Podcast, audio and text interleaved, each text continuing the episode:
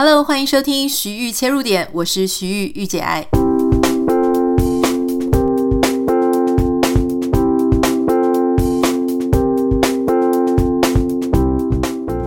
Hello，欢迎收听今天的节目。今天想要跟大家分享一个我觉得还蛮有意思的一篇文章，它是在我之前有介绍过中央研究院言之有物的这个网站。那最新呢，有一篇跟这个人文比较有关系的哈。他是在讲说，标题是“像极了意大利，生的少，活的长，我们的老年谁来顾？”这个是一篇在讲台湾跟意大利在呃老人呃高龄化社会非常相似的一篇文章。那你可能觉得说啊，我已经听了好多什么高龄化啦、老人啊等等的相关的议题，可是我觉得今天的文章很有趣。那它其实跟我自己对台湾和意大利的观察，我觉得也很相似。所以今天想要跟大家聊一聊，就是关于这样子的一个话题。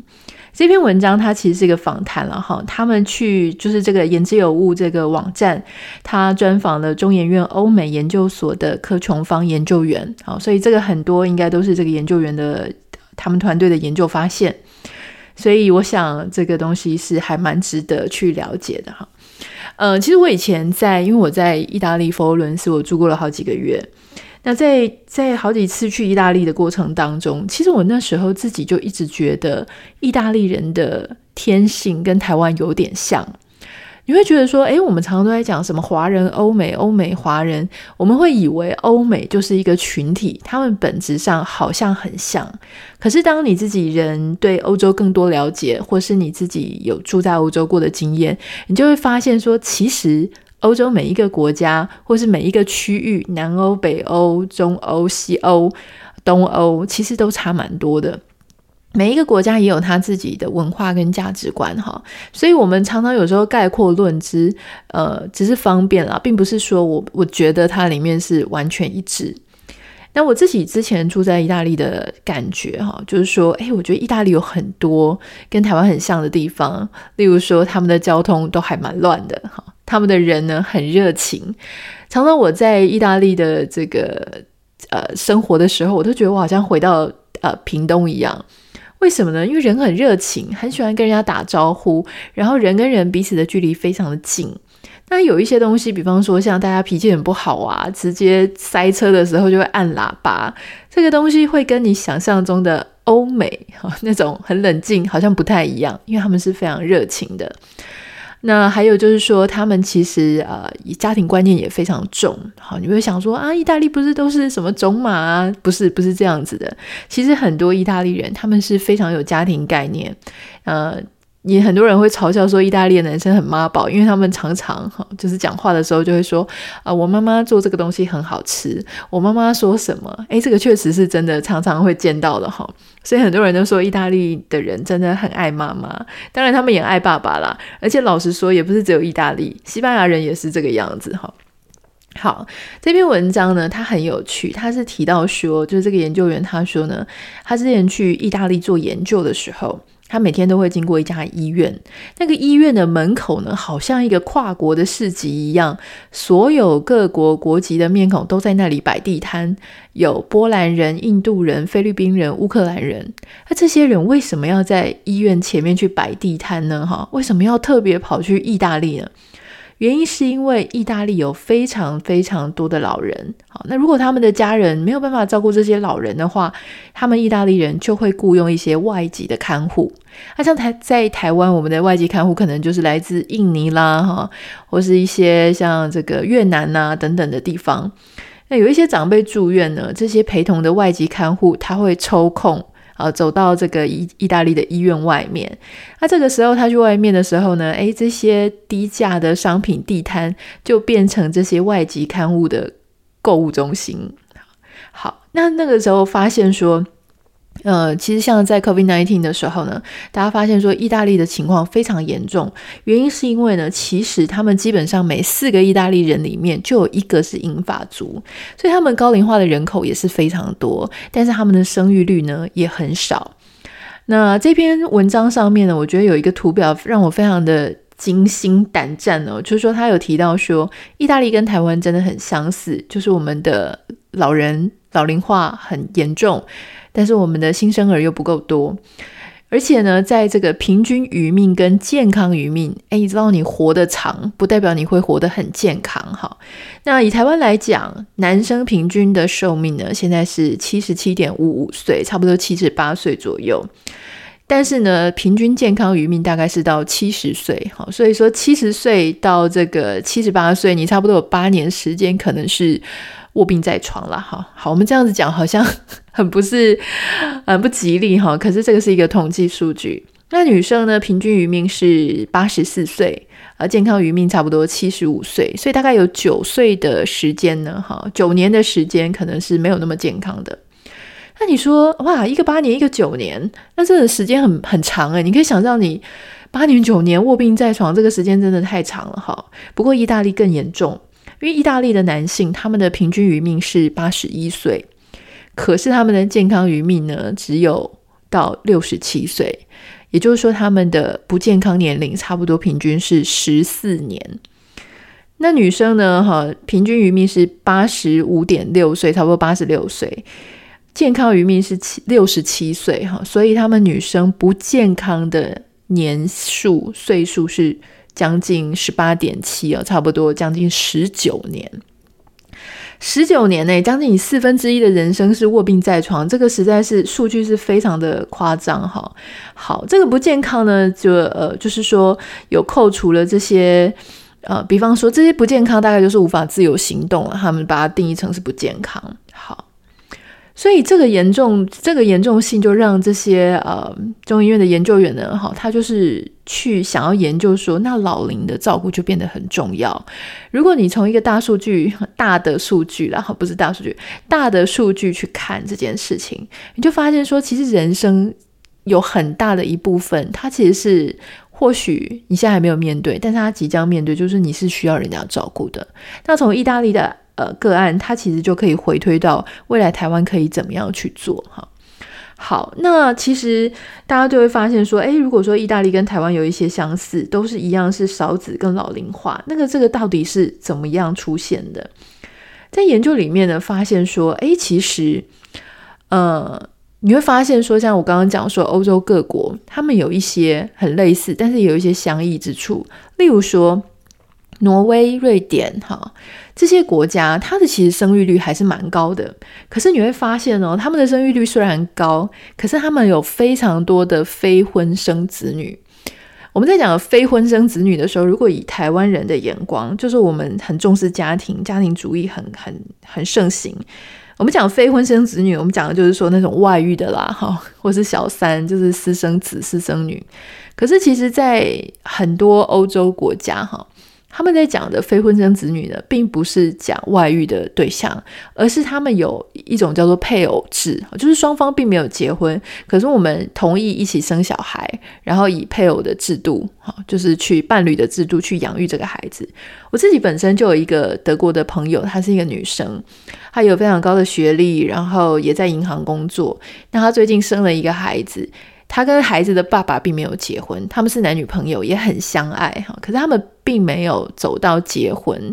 未来会不会结婚不知道，但是现阶段没有结婚。但他们共同住在一起，养育一个孩子。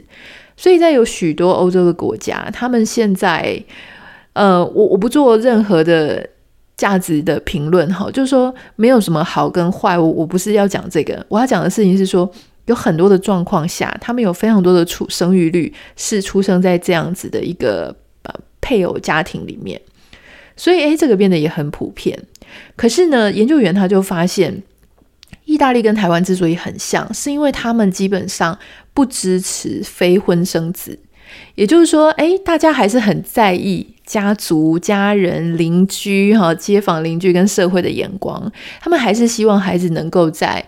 呃，婚姻的里面当中出生，但是偏偏呢，因为各式各样的 经济压力啦，还有这个呃，大家越来越个人主义啊，所以结婚的比率变少。当结婚的比率变少，然后你对这个家庭的概念，好，又是比较这个一些传统的观念，你就不愿意在非婚的状况下去生孩子。好，所以它其实很多事情，很多社会的现象，它其实是绑都绑在一起的。好。那讲到这里呢，其实还有一个东西，我觉得蛮有趣的哈，就是说他们对呃欧洲价值观做了一个调查。那他们发现呢，其实有很多的欧洲国家，他们呈现出来的价值观不太一样哈。如果你问一题叫做“为人父母要竭尽所能养育子女”，诶，这个没有问题哈。不管是什么北欧的国家、南欧的国家哈，或是西欧的国家。他们的这个赞同的比率都非常高，哈，不管你是瑞典、丹麦、荷兰、爱尔兰、意大利、西班牙、希腊、匈牙利这几个国家，诶，全部都很支持说，对，我们就是要照顾孩子。可是当你问一题哦，就是说成年的子女要竭尽所能的奉养父母，也就是我们讲的孝道的概念，哈，你就发现差很多哦。非常支持孝道要奉养父母的呢，有意大利、西班牙、希腊跟匈牙利。可是，好。瑞典、丹麦、荷兰、爱尔兰支持的比率就非常的低，多低呢？丹麦大概不到二十趴的人是支持这样子的论述，瑞典呢也是不到二十趴啊，荷兰稍微多一点点，但是也不到三十趴。换句话说，有很多很多的呃欧洲的国家，特别是北欧跟西欧，他们是觉得说，对，我应该养下一代，可是上一代呢，这个比较不是我的责任。那上一代他还是会老，他怎么办？他们比较倾向认为政府好必须要去介入，社会福利要去介入，照顾老人家的后面的一些福利跟医疗哈。好，那我觉得这个东西它就很有趣啊。延伸下来，我们就可以去谈一些，比方说像意大利人跟台湾人其实很像，好，就是刚刚已经讲了，就是说他们都觉得要结婚，不结婚不能生小孩，可是又无法结婚，所以就没有小孩，好，所以他们就导致说整个高龄化啦，哈，然后呃少子化。但意大利人呢，就是他们只有百分之二十八的银发族是住在养老院，为什么？就是这个真的很少，因为相比之下，刚刚讲的什么荷兰啊、瑞典啊，这个就丹麦这些北欧的国家、西欧的国家，哈，他们越不觉得老人家是子女的责任的这些，他们越愿意去居住在养老院。那你不要用台湾的眼光去想，说养老院好可怜哦，不是，他们养老院其实是非常好的，而且当整个社会都有这样的想法的时候。并没有人觉得住在养老院是可耻的、可怜的，是很不幸的。相同在台湾，你就会想说啊，像因为我们的父母现在也都已经到了一个要去，可能再过几年就可以去住养老院的那样子的年龄啊，说的是年龄，可他们其实并不愿意去住，原因是因为呢。他就算自己觉得没什么，他旁边的朋友都会跟他讲说：“啊，你好可怜哦，要去住那个，你的子女没有想要把你带回去养，哈，他们很不孝顺，等等等等，会有很多耳语的出现，以至于在台湾呢，你就会觉得说。”呃，明明我自己觉得没什么，可是人家都觉得我这样很不幸、很不孝哈，或是说，我觉得对父母住养老院是一个很好的选择，可是我也很怕人家说我不孝顺，所以我愿意，我宁可把爸爸妈妈带回来，然后我去请看护，或是我去请我的另外一半去照顾他，就是会有这个状况。意大利人也是一样，所以他们只有百分之二十八人去住养老院，原因就是因为他承受不起。别人的眼光，哈，他们会觉得说：“天哪！如果我真的让我自己的父母去住养老院的话呢，我简直就是真是太大逆不道了，好，非常丢脸，整个家族很丢脸。”那在你这样子的一个状况下呢，变成说养老院它不是大家的第一个选择，那同时也就整个社会它不会去特别的重视，就是说养老院它应该要广设，它的品质要提升，呃，它必须有，我们要有更多让老人家好。安心养老的这个就变成说，它的进程会有点缓慢。五秒钟音乐之后呢，马上带你回来，再去聊一下，就是说还有一些什么东西，它可能会衍生出来，需要我们值得注意。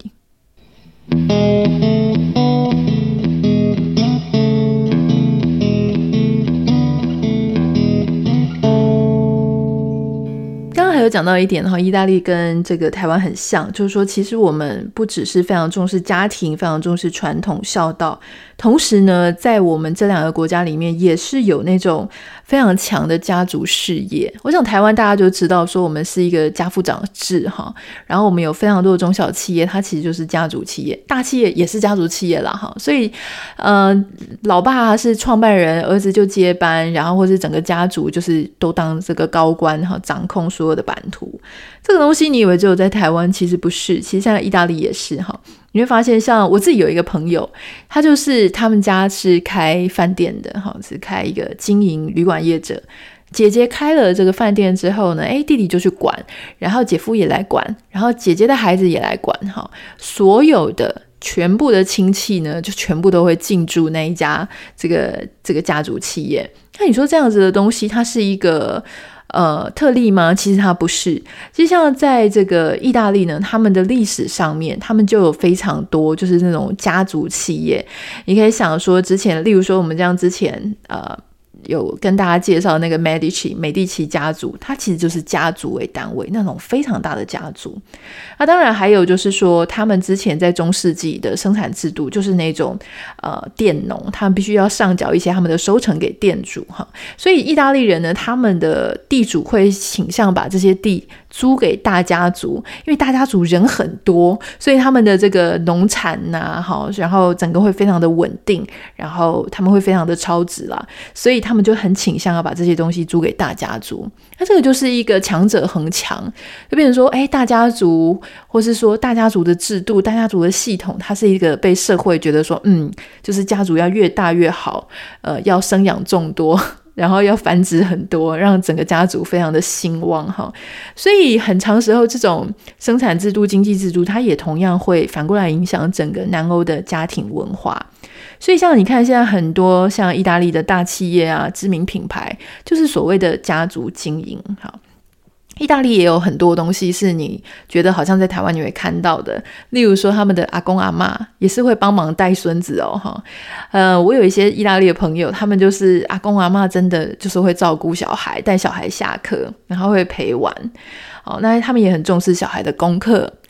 像你以为就是只有台湾的爸妈会希望小孩去念医生当医生吗？不是，其实意大利人也是哈，一样。我一直以为说是不是只有我们台湾啊、日本啊、印度啊这种亚裔的。我们才会觉得说啊，小孩就是最好的成绩的小孩要当医生、当律师、当会计师。结果发现不是，这个基本上全球皆然哈。我现在听到只有一个，大概只有我这个乌克兰的朋友，他们在讲说，哎，他们家他们的国家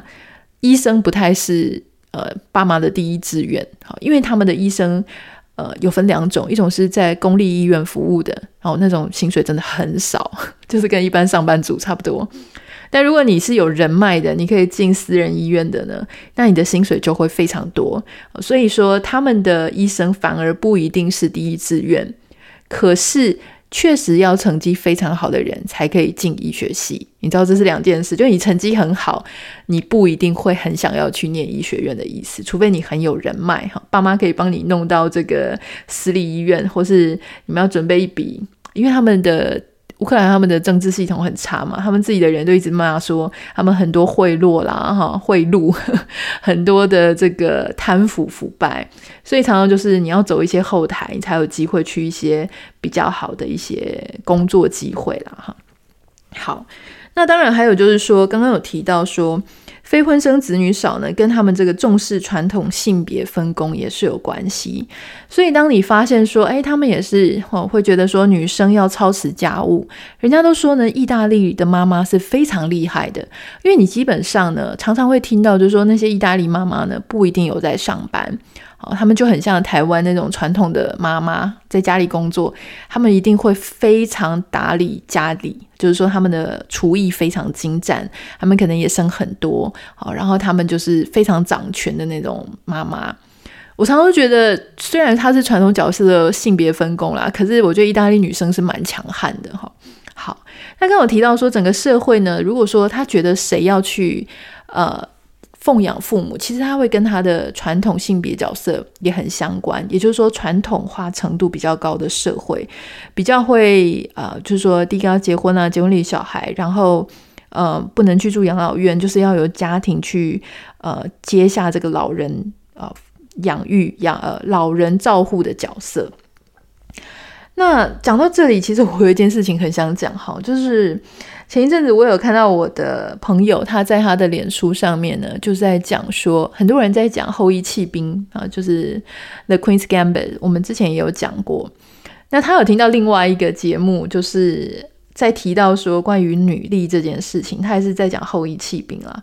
那因为这个 podcast 的节目主持人是我的朋友，所以我就不太想要讲说到底是哪一个节目哈，大家自己可以猜猜看，或许你也有听。但我这两个朋友呢，他们其实是非常优秀的男性。那他们讲的大部分的内容跟课程呢，其实我都非常欣赏。可是唯独每次在讲到性别议题的时候呢，我就觉得他们不自觉的会流露出传统男性的一种优越感跟对异性、对女性的不了解。那特别其中有在讲到一件事情，就是关于女力。哈，女力是什么？那我那朋友他就讲说，他其实真的不知道女力是什么。那最后他。当然，他那一集有其他值得听的内容，但是在女力这个部分，我我真的要说，我有其他的意见哈。他的结论是呢，所谓的女力就是让女性展现让男生丢不下哈，无法丢下的这种柔媚的特质，他觉得那是最高端的女力。我作为一个女性啊，我要告诉各位，绝对不是这个样子。所谓的女力。当然也是我个人的我个人的想法，但是我相信很多的女性，啊，我我的想法绝对比较贴近真的很多所谓女力女性的一个想法。所谓的女力，哈，并不是说什么让男人舍不得女人，我们去用策略性的让男人为我们做事情，那个不叫女力，那个还是你男性的一种非常一厢情愿的思考。女力就是让女生她可以在没有性别栅栏、没有性别歧视。的下面，让女生自己可以发挥，尽情发挥她自己的天赋跟她的热情。我们不要再去备用说啊，你就是要做什么，你的你的定位就是什么，你的天命就是什么，你就是应该要装弱，你就是应该要让男性怎样怎样。因为我不需要用男性的眼光来反推我自己该怎么做。所谓的女力，就是我高兴怎么做就怎么做。也就是说，换句话说，在当我这个朋友他在谈女力的时候，他同时就提供了最佳的反例，就是说我其实根本不在意男生觉得我装弱还是怎么样。我觉得你讲的，你讲的这个定义确实不是我们需要在意的。好，好，但是我我要再三强调，就是我那个朋友他们非常的聪明，非常的优秀，他们非常多。我觉得百分之九十九点九，他们的东西都是很值得去，呃，很值得去吸收的，很值得去接触的。唯独就是这个性别的东西，我真的忍不住一定要讲一下哈。好。所以，当这个女力的这个事情呢，我们我们稍微越来越这个，当然这个随着社会的进步，哈，随着女性，我们真的是稍微越来越松绑。我不能说全体松绑了，因为老实说，台湾它它就是还是一个非常呃家庭传统，很多女性不管她心里再怎么样，已经很现代了，哈，已经很准备好了，可是她一定还是会面对很多社会上的桎梏，跟社会上很陈旧的一些价值观的冲撞。所以你就会发现说，其实像在不管是台湾啊，或是意大利这样子比较传统的一种社会价值观上面，特别是性别的角色的上面，你会发现很多照顾年长者的这个责任，都会压在谁身上呢？就会压在这个家庭的太太身上。也许是太太，那当然，现在很多本国的太太，例如台湾的太太、意大利的太太，他们其实都已经，呃，就是要出去上班，因为经济状况也没有那么好嘛，所以双薪家庭会比较，呃，能够 affordable，比较能够负担得起一整个家庭所需要的经济来源。所以谁呢？就是外籍配偶。台湾有许多的外籍配偶，哈，以前是可能会有陆配啦，那现在会有很多外籍的。包含像这个印尼啊、越南呐，哈，然后或是甚至像有一些台湾人，他们会去娶乌克兰的女生，这些外籍配偶呢，诶，往往因为他在经济上他没有一个主导的地位，或是他没有办法出去工作，他就是生小孩，哈，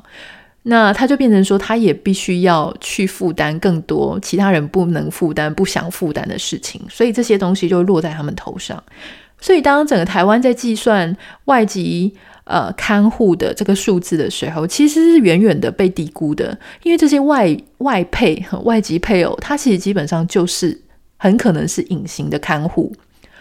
所以在像意大利也是啊，意大利人也是会娶很多来自一些可能比较穷的东欧国家的一些配偶。也许这些配偶因为他不会讲意大利文，他不会讲当地的语言，他没有当地的经济优势，所以他就变成必须要在那个国家去照料他们的这个父母哈。所以在这样子的状况下呢，呃，其实很多事情，包含就是说，我们是不是应该要慢慢的改变我们的观念？好，这些老龄的照护到底应该是谁的责任？上有老，下有小，这个对中间阶层这一代来说，它其实真的是这个不可承受之重，哈，就是非常非常重的一个。呃，概念，因为其实现在的经济状况已经没有那么好了，没有办法说像我们就很简单的，就是我们赚一份薪水、两份薪水，我们就可以养下面一个到两个小孩，上面有四个老人，这个东西它很沉重哈。所以说现在很多时候呢，政府已经在不停的在推动说所谓的社会共同养老的这样子的一个概念。我不太知道现在正在收听啊 Podcast 你对于这个社会共同养老啊这样子的概念是不是啊有？概念哈，是不是有曾经有听过？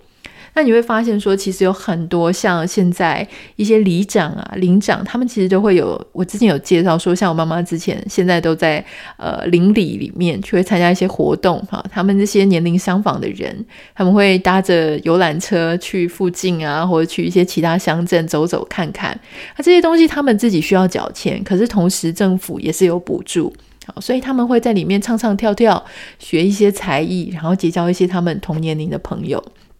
像美国，刚刚之前也有提到说，呃，美国有社区叫做五十五加啊，五十五岁以上的这个呃准老人啦，我不能讲老人，五十五岁现在还算很年轻，可是慢慢的你就可以移居进去。那移居进去那边的房价比较便宜，然后他们的呃房子的设施也大概就是一层楼，好，或者说让你的膝盖啊，好。或让你的比较不容易受伤，比较不容易跌倒，它也比较不会有过大的庭院，因为要整理庭院、拔杂草、哈浇水等等，也是蛮繁重的工作，所以他们会有一些很多相对应的一些设施。那像我朋友他自己住在瑞典，他跟前一阵子跟老公也是有搬到那种老人的社区里面。那他给我看他们家里的 video 的时候呢，我就发现，诶，他们的浴室里面。就有装很多那种铁的横杆，就是说防止老人滑倒啊。然后还有就是在他们的门的旁边有设那种紧急对讲机、警报器。好，家里四处都有这些东西。我觉得这个东西其实这个概念是要被鼓励的哈。首先，我想要跟大家讲，就是说。有一天，我们也会变成需要去住在安养院的老人。或许我们现在没有办法扭转父母的改观念，哈，也许他还是很希望他是可以跟子女一起住。但是，我觉得重点其实不是是住哪里，而是说你有没有把你的心思放在你的父母身上。因为今天就算你的父母跟你住在一起，但是你丝毫不在意他每天的心情，每天到底做了什么事情。他想跟你讲几句话的时候，你觉得非常不耐烦。那这种住在家里也好像没有。住在你的心里，我觉得那同时还是会让人家觉得很孤单。好，那另外来讲，就是说，就算去住在养老院，或是跟其他的老人家住在很附近的地方，但是你可以常常去看他，常常嘘寒问暖，不管是视讯啊，哈，不管是聊天，让他感觉到说他还是有用，然后有在孩子的心中。我觉得这个东西它远远的会更重要。那第三点就是说，我们。在任何我们自己现在，不管是在自己的工作岗位上，或是说，我知道我们有很多接案者、创业者在收听我们的节目，我们是不是能够在一天当中花一点时间去想想看，说我能够为现在的长辈好发展什么、发明什么、做一些什么事情，可以让他们的生活更便利，可以更贴近他们的需求？也许就从我们对我们自己父母的观察做起，哈。我觉得这个东西是我们现在行有余力，我们三四十岁、四五十岁，我们开始去想这个事情，我们开始去把它把它变成真的，把它去推动出来，把它去制定出来、发展出来。你知道社会的会是谁吗？社会的其实就是我们自己，因为接下来要用的。要用这一套系统在生活的就是我们自己哈，我们要把老人放在我们的心里哈，就是说不管是父母长辈或是整个社会的老人啊，因为接下来有一天我们也会老啊，我们不要去排斥这些事情。比方说，很多人他买房子说哈，养老院在旁边，哈，医院在旁边，就不想要买。在你厌倦、在你排斥的这个过程当中，你还是会变老。所以，与其我们那么消极的去呃看待这些机构，我们应该更积极的看，说怎么样有机会让它变成更更开心，哈，变成更好，变成我们也会向往的地方。我的朋友在挪威之前，他就告诉我说，其实呢，养老院在旁边完全不会影响他们的房价，哈。他们的房价也不像台湾变动这么大了哈，他会说，但是完全不会影响，因为当他们的养老院呢，其实是那种非常干净、非常漂亮，view 也很好，好，甚至因为养老院在旁边，所以很安全呢、他说，我们宁可跟老人在一起，因为老人很安静，也不想要跟青少年在一起，而青少年的音乐非常的吵闹，呃，提供你另外一种想法。好，那这个就是我们今天的节目喽，希望你会喜欢。如果你有任何想要跟我分享的，然后想要跟我呃讨论的，你都可以私讯到我的 Instagram 账号 Anita 点 Writer A N I T A 点 W R I T E R。那当然也要非常的拜托大家，可以在 Apple Podcast 上面帮我们按五颗星，嗯、呃，跟你的留言，五颗星跟你的留言，呃，留言我都会看，好。不一定会念，可是我都会看。非常谢谢大家。那你的爱心、你的留言，其实都是帮助别人，呃，有机会可以发现我们的节目。好，那其实我自己本身我在听别人的 podcast 的时候，我也会先刷一下留言。如果这个留言听起来，哎，好像很值得听的话呢，我就会就会去听。所以说真的，你们留言真的很重要哈。所以真的谢谢大家，也拜托大家，不好意思麻烦大家哈。那当然，我希望最重要的事情是每天这样子更新，我们很认真。做的内容，它是真的有机会能够帮个人，也可以帮这个社会。那我们就下次见喽，拜拜。